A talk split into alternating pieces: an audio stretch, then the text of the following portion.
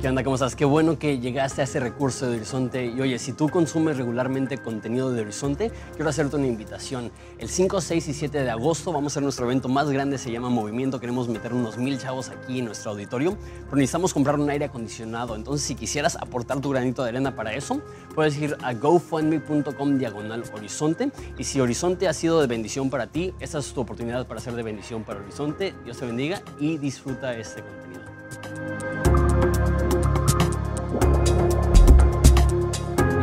Este tema de, la ira de Dios. Es, un tema un poco tabú dentro de las iglesias. Este, y, la razón, yo, creo que hay tres razones por la cual mucha gente, muchos pastores no se animan a hablar acerca de la ira de Dios.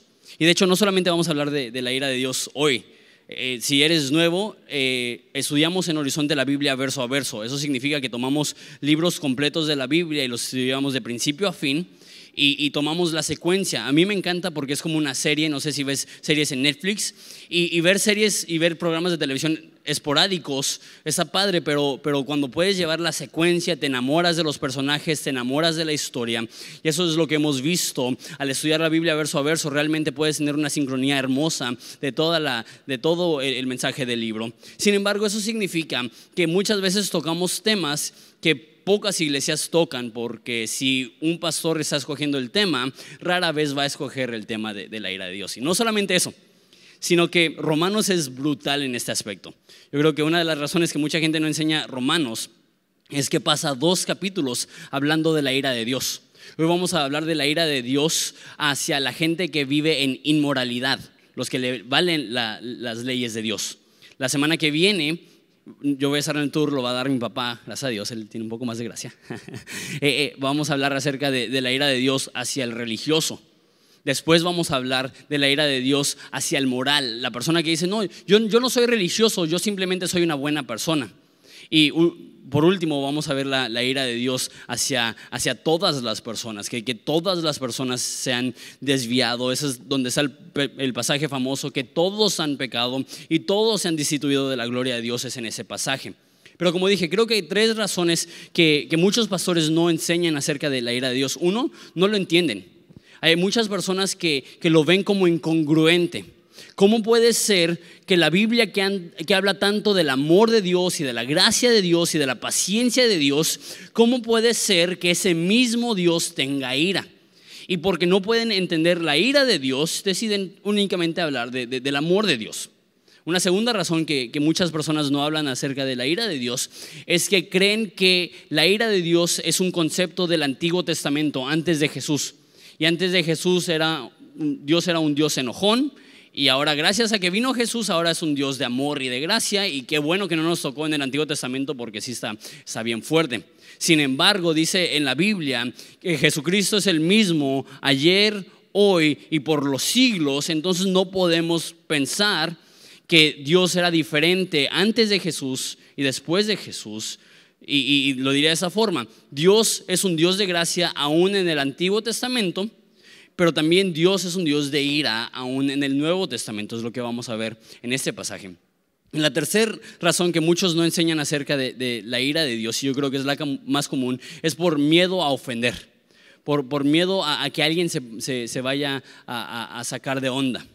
Pero la realidad es que creemos que la Biblia es la palabra de Dios y no nos creemos más sabios nosotros que la Biblia. Y si la Biblia da una enseñanza acerca de la ira de Dios, entonces es necesario que nosotros lo hablemos, aunque no tenga mucho sentido porque somos una iglesia en crecimiento y, lo que puedas decir, la realidad es que Dios sabe por qué están esos, estas cosas en la Biblia. Y déjate digo la neta acerca de este mensaje. Y los próximos cuantos mensajes va a apestar. Bueno, va a estar difícil los conceptos que vamos a ver son un poco, de, no un poco, son súper deprimentes. Bienvenidos a Horizonte. Este, pero te prometo que los últimos cinco minutos de este mensaje van a hacer que valga la pena los otros 40 minutos, porque lo que voy a hacer es que voy a enseñar cómo la Biblia demuestra que cada uno de nosotros hemos roto las leyes de Dios, hemos ofendido a Dios y por ende Dios está airado, pero al final vamos a ver cómo Jesús soluciona esa ira de Dios para que podamos tener la gracia de Dios, entonces todo va a tener un poco más de sentido, pero es necesario enseñar lo que dice la Biblia sin poner pretextos ni peros, simplemente esto es lo que dice Dios. Y no nos toca ser ni los editores de Dios, nos toca ser los mensajeros de Dios. Y si eso es lo que Dios dice, pues va. ¿Listos? Romanos 1.18 dice así. Porque la ira de Dios se revela desde el cielo contra toda impiedad e injusticia de los hombres que detienen con la injusticia la verdad. Este es el, el versículo más denso de todo lo que vamos a ver. Vamos a ver hasta el, hasta el final del capítulo. Entonces pasaremos más tiempo en ese versículo que en los demás. Pero es importante notar lo que ya les he dicho varias veces, que inicia con la palabra por qué. Cuando ves que algo inicia con un por qué, sabes que te está dando la explicación de lo que sucedió anteriormente. Entonces, si solamente ves un versículo atrás, la última frase dice, mas el justo por la fe vivirá. Está diciendo que, que, los que creemos en Dios no vivimos por las obras, no vivimos por nuestro desempeño, no vivimos por nuestro esfuerzo, vivimos por la fe. Y explica por qué. Explica que no vivimos por las obras, porque si se tratara de las obras, lo único que podemos hacer es romper las leyes de Dios. Y eso es lo que vamos a ver en ese pasaje. Porque la ira de Dios, es interesante, muchas personas nada más ignoran esto. Pero aquí está diciendo claramente que Dios tiene ira que está siendo revelada.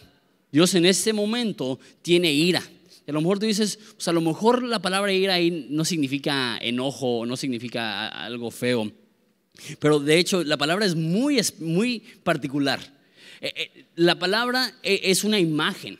La, palabra que se utiliza aquí es cuando una granada, obviamente no el arma, la, fruta, está tan madura y tan pesada que se rompe su, ramita, cae al piso y explota. Esa es la, la imagen que está dando cuando dice la ira. Está hablando de, una actitud explosiva, de una actitud llena de furor. Y, eso, es lo que siente Dios. Siente ira. Y, muchas personas creen que, que si es un Dios de amor, entonces no puede sentir ira. Pero yo no veo que el amor está peleado con la ira. Es más, yo diría que es imposible tener un amor genuino sin tener ira. Déjalo de esa forma. Si tú amas algo, si eso que amas es lastimado, te vas a enojar. Podría decir yo que amo a mi esposa si a alguien le falta el respeto a mi esposa y a mí no me molesta. O, a lo mejor algo más fuerte. Podría decir que amo a mis hijos si alguien lastima a mis hijos y yo soy indiferente.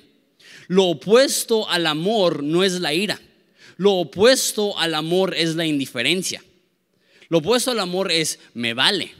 Lo opuesto al amor es que pase lo que pase. Pero cuando amas algo, cuando eso que amas es lastimado, produce una ira justa. La Biblia dice que porque de tal manera amó Dios al mundo, la palabra mundo ahí es cosmos, es todo lo que existe. Dios te ama a ti, Dios me ama a mí, Dios ama a todo ser creado, Dios ama la creación, Dios ama al mundo y el mundo está en pésimas condiciones por el pecado humano y la respuesta de Dios no es, a ver cuándo lo solucionan, me voy a ir a mi casa y voy a ver ahí la tele hasta que se puedan solucionar las cosas. No, Él ve la condición del mundo y reacciona con enojo, con ira y con furor.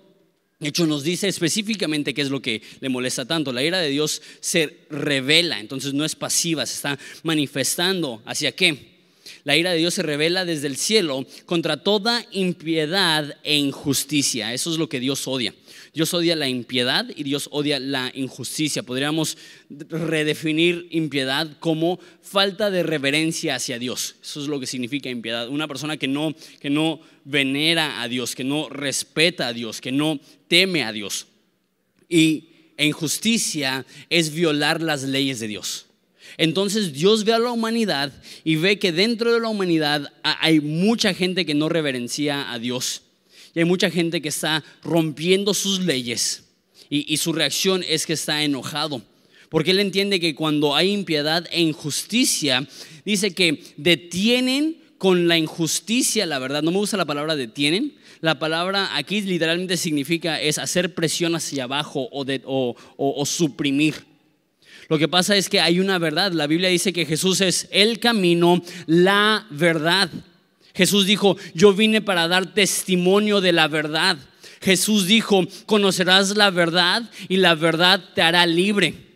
Eh, impiedad e injusticia actúan como una fuerza en contra de la verdad, están suprimiendo la verdad de Jesús. Y lo que Jesús más quiere es que personas conozcan su amor e impiedad e injusticia está deteniendo esa manifestación, está deteniendo esa verdad. Y eso le enoja mucho. De hecho, sigue explicando, dice versículo 19, porque lo que de Dios se conoce les es manifiesto. ¿A quiénes? A aquellas personas que detienen la, la verdad. Les es manifiesto, pues Dios se lo manifestó. Porque las cosas invisibles de Él, su eterno poder y deidad, se hacen claramente visibles desde la creación del mundo, siendo entendidas por medio de las cosas hechas, de modo que no tienen excusa. Explico lo que está pasando aquí. Aquí está definiendo de qué verdad está hablando. La verdad de Dios, lo que se conoce de Dios, se les ha sido manifestado. Lo que está diciendo aquí Pablo es que la razón que Dios está tan enojado es que el ser humano debería de conocer a Dios. Y, da, da un ejemplo. El ser humano debería de respetar a Dios y obedecer a Dios simplemente al ver la creación. No sé tú, pero vemos la creación y eso debe de producir en nosotros un sentido de asombro, de hay un ser mayor que yo y ese ser merece respeto porque si es tan fuerte que puede crear los universos con su palabra, más me vale a mí respetarle y obedecerle. Pero suprimimos esto, detenemos esto. Y obviamente en los casos más extremos, en el ateísmo, que dicen que no existe Dios. Dice la Biblia que el necio ha dicho en su corazón que no existe Dios. Que, que, es tan evidente por la creación. De hecho, dice, no solamente es evidente que existe un Dios, sino que dice que su poder y su deidad se hacen claramente visibles, eh, siendo entendidas por medio de las cosas hechas.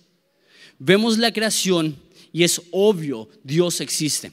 Ahora, no está diciendo aquí que al ver la creación ahora todos vamos a entender todo. No, está diciendo que ves la creación y, por eso tienes suficiente información para, creer específicamente en Jesús o, o, ser salvo.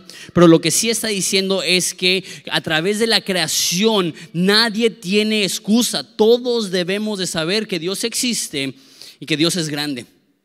Continúa, dice, pues habiendo conocido a Dios, no le glorificaron como a Dios, ni le dieron gracias, sino que se envanecieron en sus razonamientos y su necio corazón fue entenebrecido. Hablando de la humanidad. Dice, conocieron a Dios. ¿Sí sabes esto? Que todo ser humano nace con una noción de que Dios existe. Por eso cada cultura en la historia de la humanidad ha adorado a algún Dios porque sabe, reconoce, tiene que existir algún Dios. Pero, dice, no le glorifican, no le dan su lugar, no le dan honra, ni le dan gracias. El problema es que Dios merece gloria y el problema es que el mundo no le da gloria, el mundo no lo reconoce.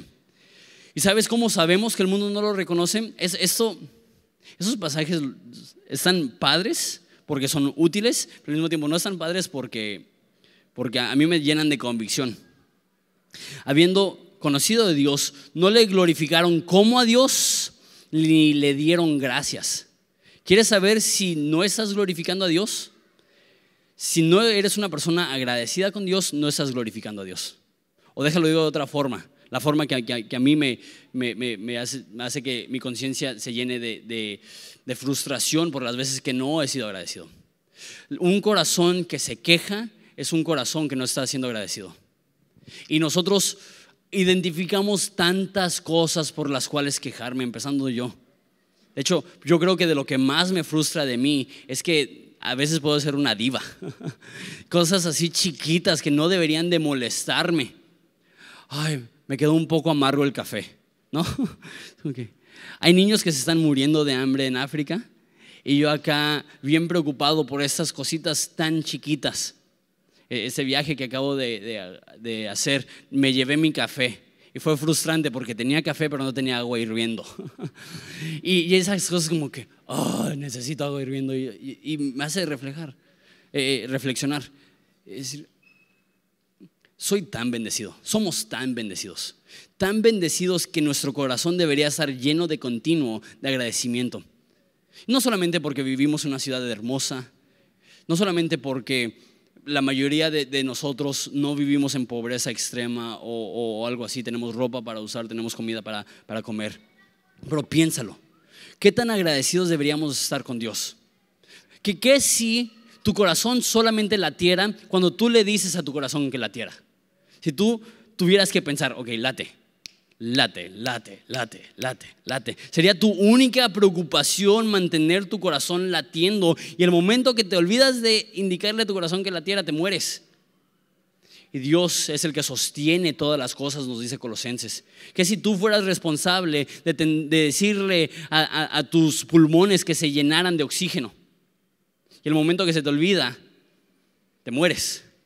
Dios está cuidando de ti y si estás con vida es porque Dios ha tenido una misericordia impresionante con nosotros que merece, que merita un agradecimiento continuo y no glorificamos a Dios ni le damos gracias. ¿Cuántas veces pasamos la vida sin ni siquiera reconocer todas las cosas tan hermosas que nos ha dado Dios? Y te digo, hay personas aquí que, a lo mejor no tienen tanto, pero yo pienso en mi vida. Poder pastorear una iglesia tan hermosa como esta, tener una esposa tan increíble como Evelyn, tener niños tan hermosos como, como Miel y, Juanito, tener papás tan increíbles como los que tengo, literal, eh, eh, eh, es una cachetada a Dios que yo me queje, por lo que sea. Porque Dios ha sido tan bueno conmigo. Y eso es hablando meramente, relacionalmente con la iglesia y la familia lo bien que me ha tratado Dios espiritualmente, perdonando mis pecados, dándome una oportunidad de vivir con una nueva esperanza de la resurrección como vimos el domingo pasado. A, lo que llego es, es bien fácil ver esos pasajes y decir, sí, esos paganos que no, que no dan gracias a Dios, ¿sabes qué? Ese es un problema que nosotros tenemos. Pues habiendo conocido a Dios no le glorificaron ni le dieron gracias. Y dice, ¿qué es lo que pasa con el corazón que no glorifica a Dios y no le da gracia? Dice, se envanece en su razonamiento esa palabra envanecer significa llenarse de orgullo. Que el problema con el ser humano es que cree que lo que ellos piensan es lo más correcto. Dice en Proverbios que el necio es más sabio en su propia opinión que siete hombres que saben dar respuesta. Lo que, está diciendo, lo que significa eso es que puedes tener siete hombres súper cultos, súper inteligentes y tú todavía crees que sabes más que ellos. Dice, eh, este, en Proverbios también que todos los caminos del hombre le parecen bien. O sea que siempre creemos que tenemos la perspectiva correcta y se envanece nuestra mente. ¿Y qué es lo que produce eso? Cuando se envanece nuestro razonamiento, nuestro corazón se entenebrece, se llena de una neblina. Y dejas de pensar conforme las cosas de Dios y de repente dejas de sentir conforme las cosas de Dios.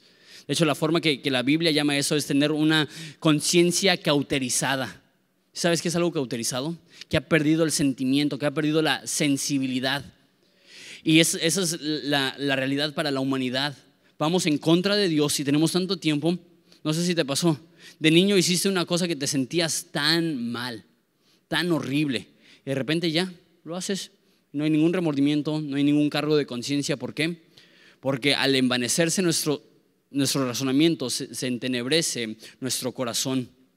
profesando ser sabios, versículo 22, se hacen necios. Y eso describe la mente secular tan perfectamente.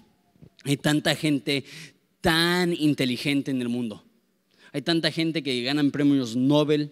Hay tantas personas que, son súper, súper educadas y, expertos en, su rango de, de ciencia o lo que sea que creen que Dios no existe.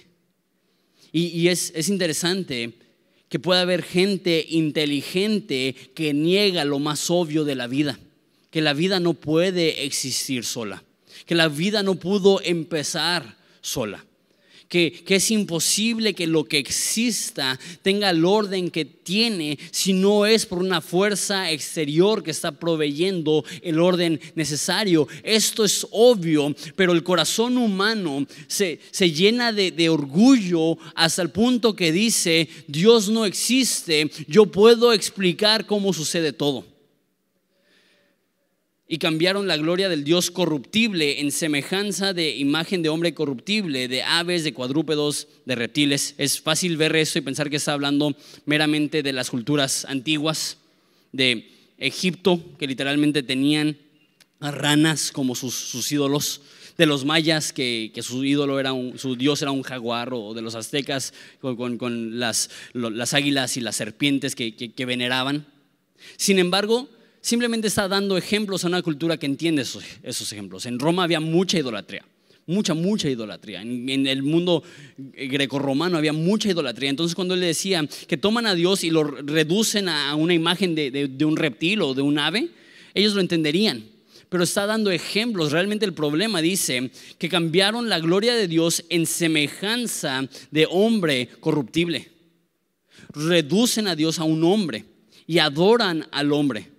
Yo creo que hoy en día la adoración al hombre sigue existiendo, con la cultura de, celebridades, con, este, con e, esta preocupación malsana en la vida de desconocidos simplemente porque son famosos, que literalmente ellos son nuestros ídolos, que cuando los critican, sentimos que nos están criticando a nosotros. Si no vieron el de Leave Britney Alone, el video hace como cinco años, de esa persona gritando, ya dejen a Britney Spears en paz, ¿no?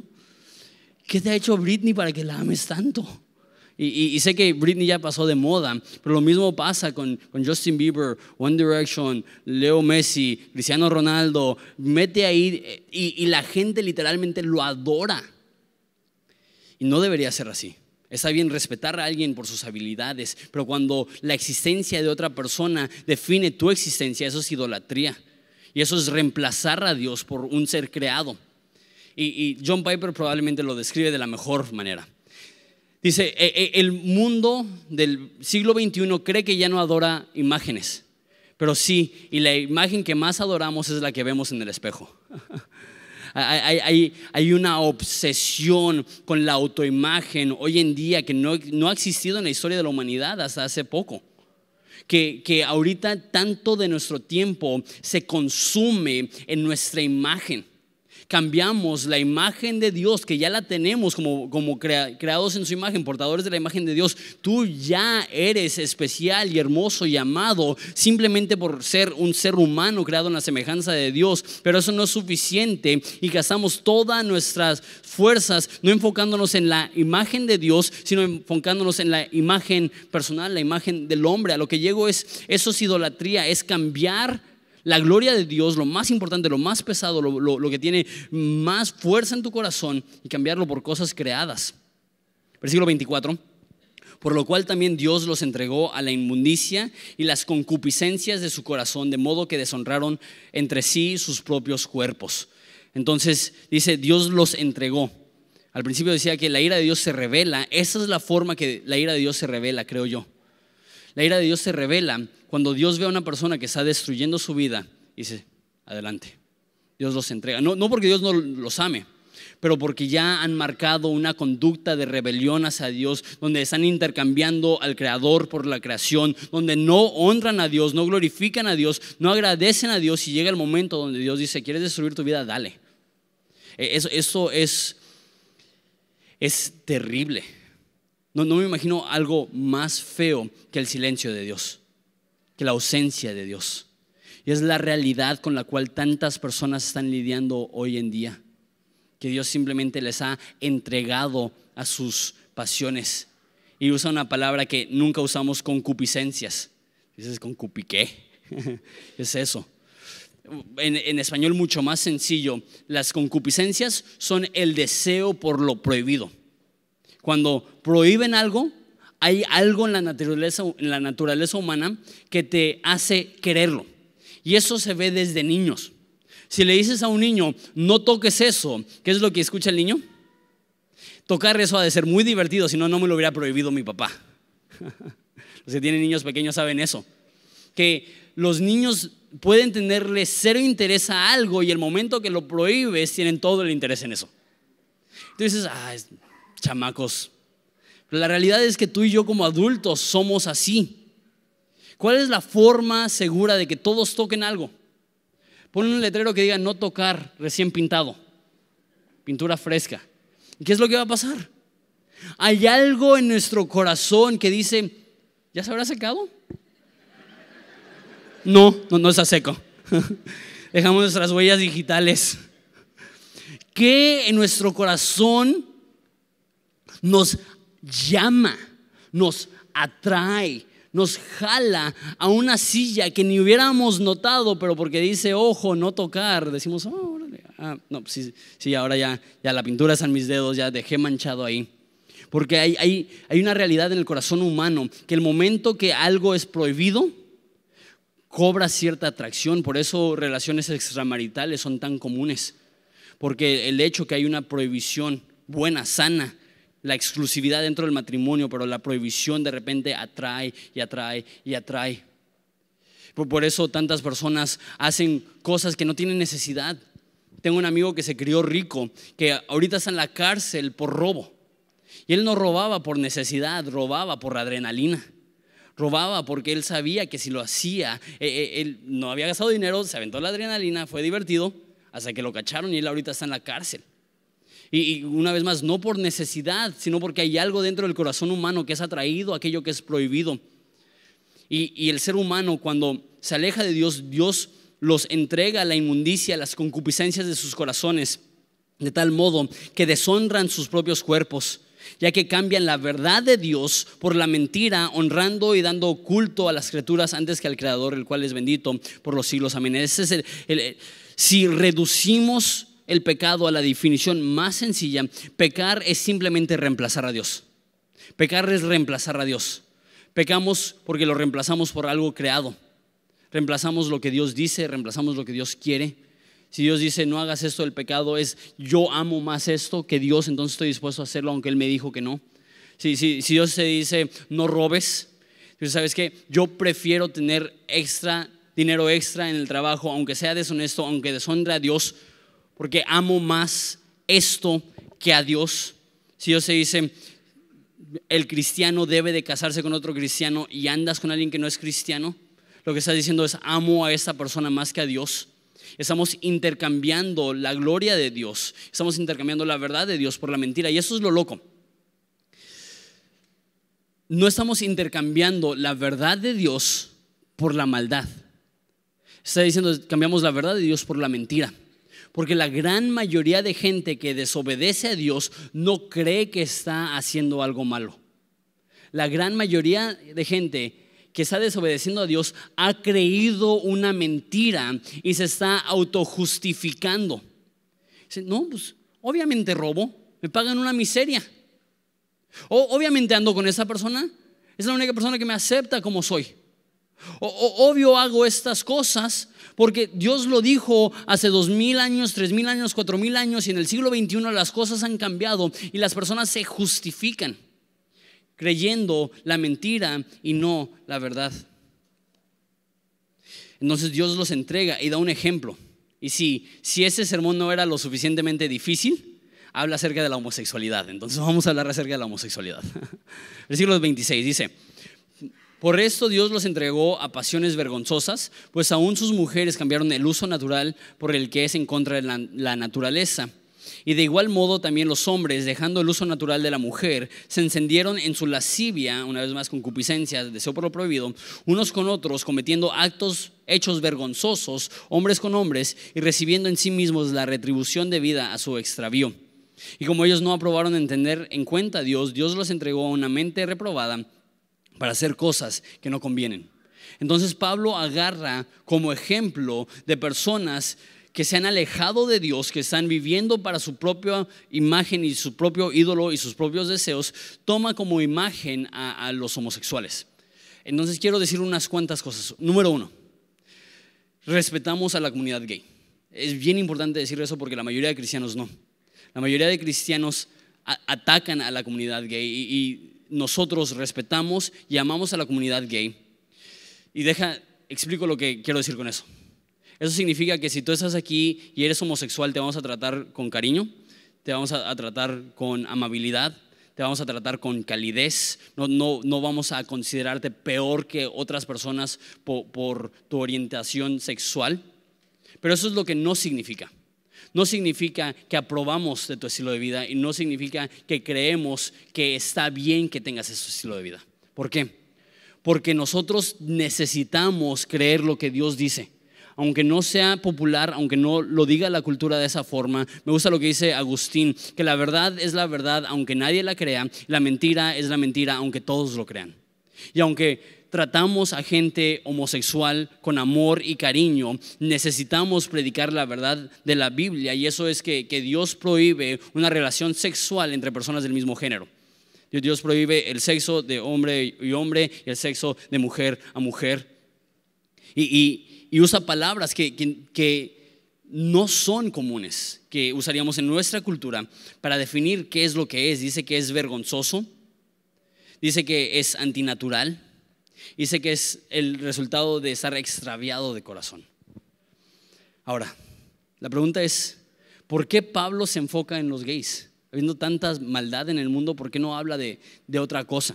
¿Por qué no habla de, otras personas? Y de hecho, ese es el único lugar en toda la Biblia que, que se habla directamente y exclusivamente al pecado de la homosexualidad. Se habla mucho en toda la Biblia, pero nunca tan específicamente y nunca tan, directamente de, relaciones sexuales de personas del mismo sexo. una vez más, ¿por qué? ¿Por qué enfocarse en ese pecado? En Roma era muy común muy, muy, muy común. De hecho, era socialmente aceptado que un hombre tuviera un joven con el cual tenía relaciones sexuales. Esto nada más era, era práctica común dentro del, del imperio romano. Y la iglesia desde el principio lo resistía, lo aborrecía. Había una indignación, ¿cómo puede ser que hagan tal cosa? Era la actitud de la iglesia para la iglesia del primer siglo era muy similar a la iglesia del siglo XXI, que veían al pecado homosexual como si fuera el peor pecado.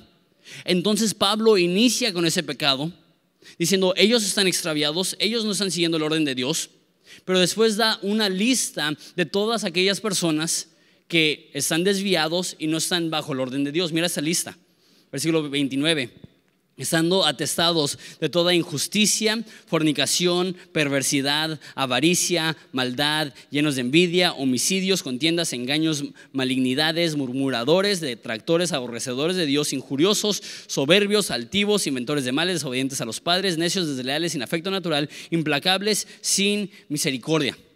Entonces da esta lista tan interesante, que en una lista salen homicidas y murmuradores, gente que se queja y en la misma lista sale inventores de mal con desobedientes a los padres. Yo creo que con esa nos dio en la torre absolutamente todos. ¿Cuántos aquí pueden levantar la mano y decir, sí, yo era muy obediente? Aunque tus padres crean que eres obediente, es porque no te veían a escondidas. E, e, es chistoso porque, porque pobrecitos de mis papás cuando ya era adulto y se fueron enterando de las cosas que hice, ellos pensaban que era un niño muy bien portado. Pero la realidad es que nadie puede decir, oh, yo soy muy obediente con mis padres. Le está dando en la torre a todos y eso es lo que está diciendo. La cultura cristiana de hoy en día condena a los homosexuales. Pablo dice, los, el, el sexo de personas del mismo sexo es pecado y no solamente es pecado, produce la ira de Dios, pero ¿sabes qué más produce la ira de Dios? Falta de lealtad. ¿Sabes qué más produce la ira de Dios? Chismes. Y, cuando hablo con gente que es gay y me hacen esa pregunta, oye, ¿tú crees que es pecado tener relaciones sexuales con personas de, tu mismo sexo? Yo le digo, es lo que veo claramente escrito en la Biblia. Y dice, ¿y, tú crees que Dios me va a mandar al infierno por tener relaciones sexuales con un, con un hombre, siendo hombre, o con una mujer siendo mujer?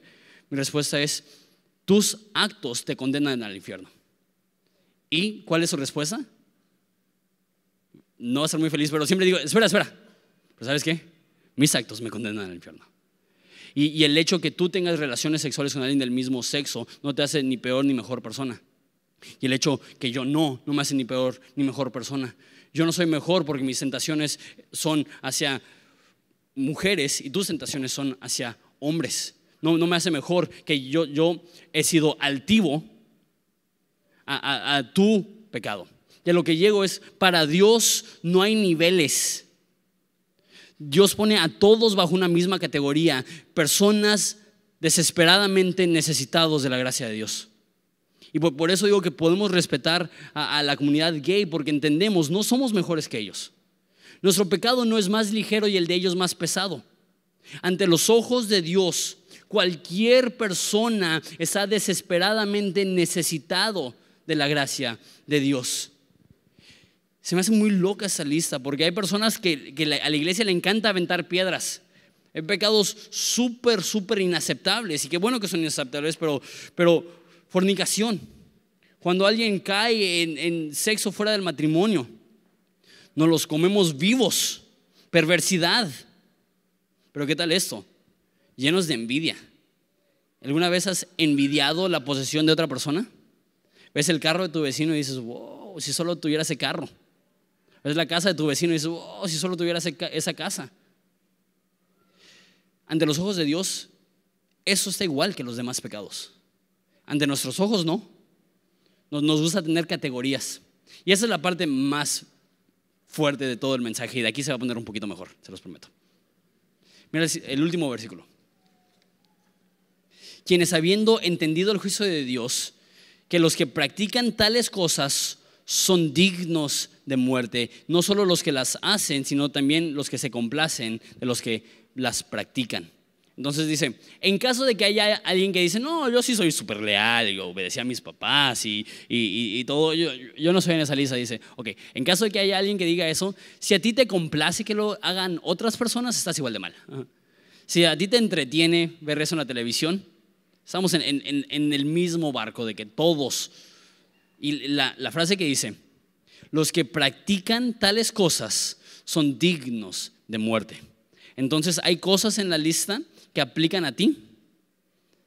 Si dices que no, entonces ¿dónde está la parte de mentirosos? Porque todos caemos en algún lugar en esa lista. Y como digo, esa es la parte más difícil. A nosotros nos gusta compararnos para sentirnos mejor. Y, decimos, mínimo no soy como, como tal persona. Esa persona sí es mala. Esa persona sí es malvada. Mínimo no soy como mi suegra, ¿no? estoy viendo un programa de tele que le está dando bien machina a la suegra. Y, y nos comparamos. Decimos, mínimo no soy como tal político. O mínimo no soy como mi jefe. O mínimo no soy como mis padres. Y si eres una terrible persona, mínimo no eres como Hitler, ¿no? Eso es como que, eh, si, de plano ya eres bien malo, dices, mínimo no soy Hitler, ¿no? Pero nos comparamos para sentirnos un poco mejor de nosotros mismos. Pero para la Biblia, ninguno de nosotros nos libramos de la muerte. O sea, tú y yo estamos igual de condenados a la muerte que Hitler. Tú y yo ante los ojos de Dios estamos en plano parejo y Dios no dice, ellos son los terribles, ellos son los más o menos, ellos son los que, los que pobrecitos, casi llegaron, pero no llegaron. No, para Dios tiene una lista, perdidos, dignos de muerte y produciendo la ira de Dios. ¿Sabes lo que está bien grueso? Ahí termina. Continúa el próximo capítulo hablando de cómo no solamente los que viven en inmoralidad, sino los religiosos también merecen la ira de Dios. Pero no resuelve nada aquí. Y cuando he enseñado eso en institutos bíblicos, ahí lo dejo. Ok, nos vemos la próxima semana. No, se hagan daño. Les prometo que el mensaje va a ser más padre la semana que viene. Pero ese mensaje está grueso. Y porque entiendo que hay personas que a lo mejor nos visitan por primera vez o a lo mejor no están familiarizados con todo el mensaje de la Biblia, que van a escuchar esto y van a estar literalmente deprimidos, déjate doy la resolución a la cual va a llegar en el capítulo 3. Todavía falta. Y la vamos a ver en mucho más detalle en unas cuantas semanas. Pero quiero explicarles por qué Pablo dice esto. Es imposible entender qué tan buenas son las buenas noticias hasta, que lo contrastas con las malas noticias. Si, si, yo te digo, tu deuda ha sido perdonada y tú no sabes cuánto debes, no sabes qué tan feliz debes de estar. Si tú crees que debes mil pesos, pero debes un millón de pesos, si alguien te dice, tu deuda ha sido perdonada y crees que debes mil pesos, dices, ah, pues gracias. Pero si sabes que debes un millón de pesos, la alegría va a ser incontenible. Lo que sucede es que nuestra relación con Dios creemos que somos más o menos buenas personas, que Dios no tiene nada en contra de nosotros y que Dios, Dios la verdad se sacó la lotería con habernos salvado a nosotros.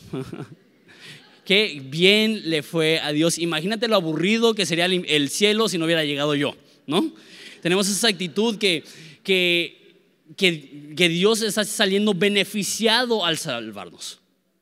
Pero eso nos está mostrando exactamente lo contrario que nosotros, tú y yo, por nuestra conducta, hemos producido la ira de Dios en contra de nosotros. Esta ira explosiva es lo que Dios tenía hacia ti. Y sí, como digo, no es que no te amaba, pero, no deja de ser un Dios santo, un Dios justo, que cuando ve pecado, su reacción lógica es, eso no puede continuar. Y las buenas noticias llegan cuando va a decir en, Romanos 3 una palabra que se llama propiciación. vamos a hablar un poco más de esto y sé que no es una palabra común, pero la tenemos que explicar porque, porque si no, eso no tiene sentido. Propiciación. La palabra propiciación literalmente significa saciar algo saciar algo. Y Dios, al ver el pecado, estaba listo para explotar. Como una Coca-Cola que había sido batida y estaba a punto de abrirse, la ira de Dios estaba siendo concentrada, esperando que se abriera para ser manifestada. Pero esas son las buenas noticias. Que dice que Dios puso a Jesús como propiciación. Dios odia el pecado en ti. Pero Dios te ama tanto que no quiere castigar el pecado en ti. Que Él estuvo dispuesto a castigar a Jesús por lo que tú y yo hicimos. Por eso dice eh, más adelante que si Dios no escatimó ni la vida de su propio Hijo, ¿cómo no nos dará en Él todas las cosas? Necesitas entender esto. Dios odia tu pecado, pero te ama tanto que está indispuesto a tratarte con odio. Dios tiene furia por tu pecado, pero te ama tanto que está indispuesto a que tú sientas su furia. Entonces la derrama sobre su Hijo Jesús en la cruz.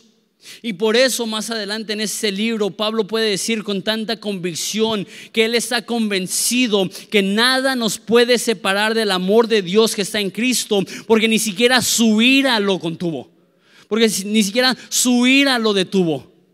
Él siguió amándonos aún a pesar de que éramos dignos de muerte.